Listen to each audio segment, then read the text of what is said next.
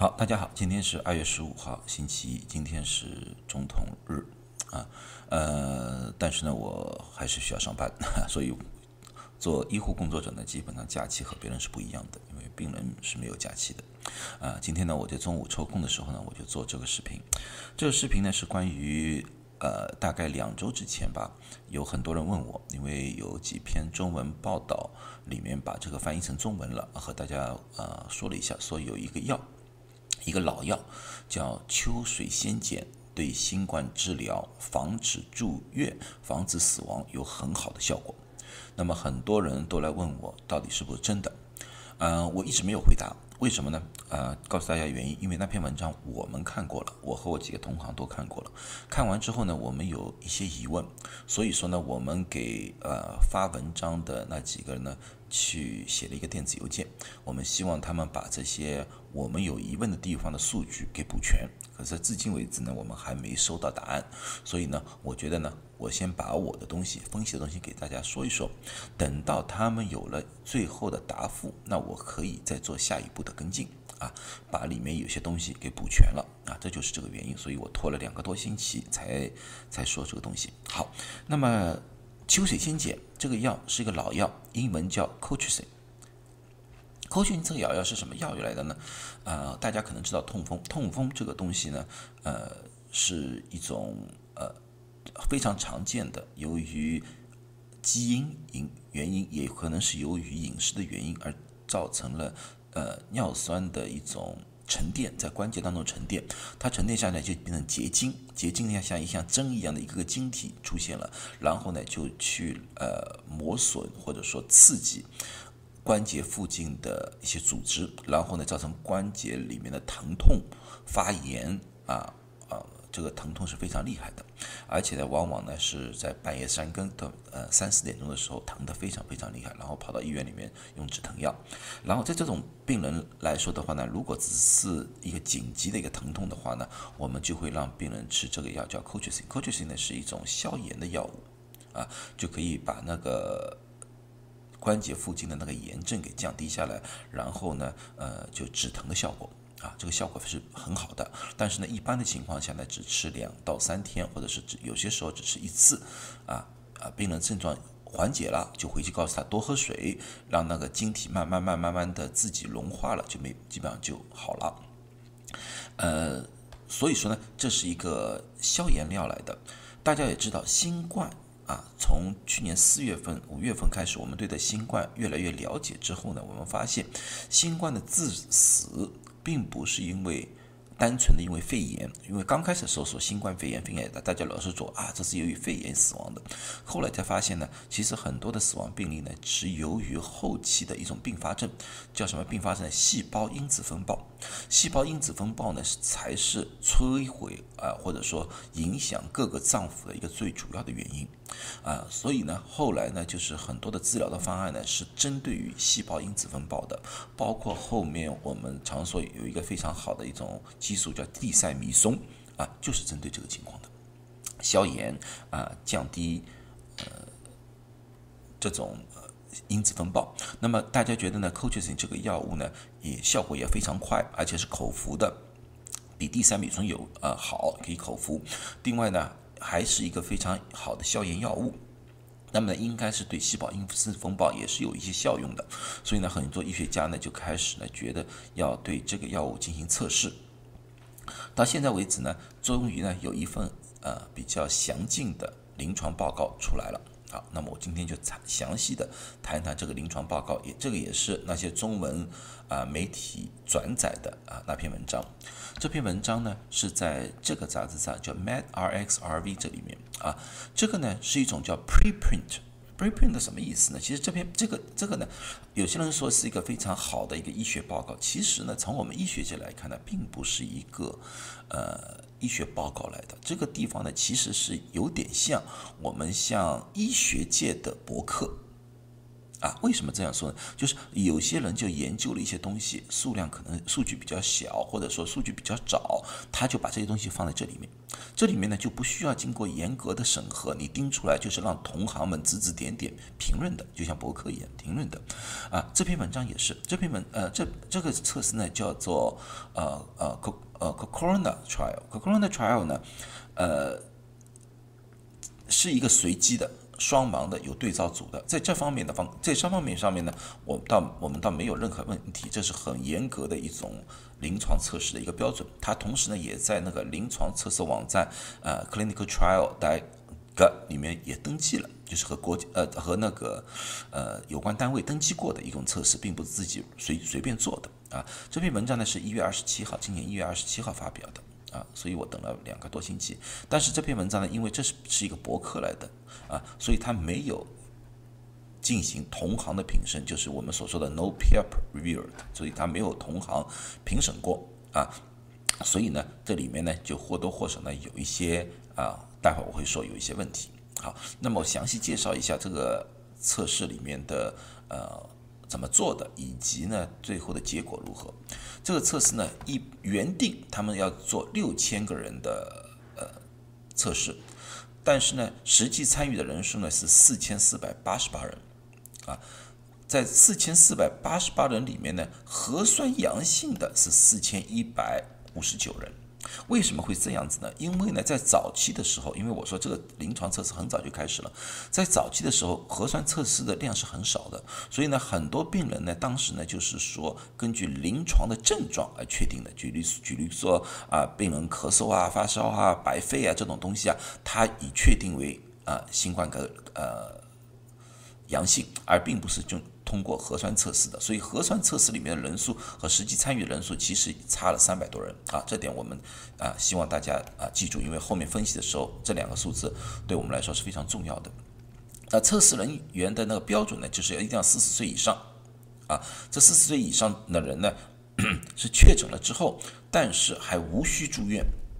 啊，就是血氧还没有降低啊，没有达到住院的标准啊，不是住重症病房就是。连住院都不需要住院，就在家里可以隔离的那批人，啊，但是呢，这个这些人呢还要符合以下几个条件，并不是所有的四十四十岁以上的人都可以，要么就七十岁以上，也就是说你如果七十岁以上，你就符合条件了，你任何其他基础疾病没有都无所谓。但是如果你是四十五岁，那么你就需要一个基础疾病，哪个基础疾病？肥胖、糖尿病、高血压、呼吸道疾病或者心脏病之类的基础疾病，那么呢，它也可以。加入这个测试，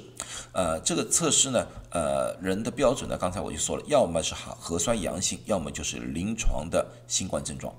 他们用药呢，就是一分二，这个组呢是基本上是一分二。用药呢，呃，一个组用药是用秋水仙碱，就是刚才我说秋水仙零点五毫克，一天两次，三天，然后呢，一天一次，二十七天，总数是三十天。那么对照组呢，就什么药都不用，基本上就是给他们吃那种。我也不知道是什么东西啊，反正里面没有药物啊，是对照组来的。最终呢，他们希望在三十天的时候看一看，到底两组里面到底住院和死亡人数的对比是怎么样子的，哪一组住院的高，哪一组死亡的人数高，是这样对比的。好，这个是他们这个测试的一个呃一个形式吧，一个形式。那么结果如何呢？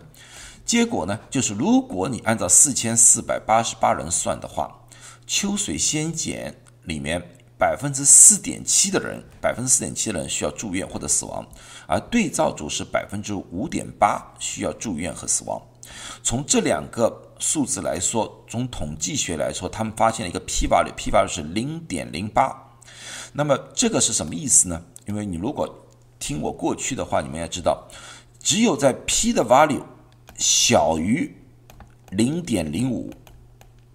那个时候我们才说，在统计学角度来说的话，这个两组是有差异的。而现在是 p 是零点零八，那么也就是说，这两个数字看上去是有差异，其实从统计学角度来说的话是没有差异。所以说，从四千四百八十八人里面，我们觉得啊，这个秋水仙碱是无效的。但是他们又重新分组，就是说，啊，我不看四千四百八十八人，我只看核酸阳性的四千一百五十九人，啊，那个时候再分析，那么呢，他发现秋水仙碱住院和死亡比分别是百分之四点六，对照数百分之六点零啊，那个批发率呢就变成了零点零四，这个是比零点零五低了一点点，所以从这个数字来看的话，从统计学来说的话，有一点意义了。啊，有点一利益了。好，那么从住院。他们这样子一说呢，就就是住院呢就降低了百分之二十五，呼吸器呢降低了百分之五十，死亡呢降低了百分之五十。所以呢，大部分中文媒体就是用这个三个数字，就告诉你秋水仙碱这个药物是有效的、很好的、很便宜的，大家可以用。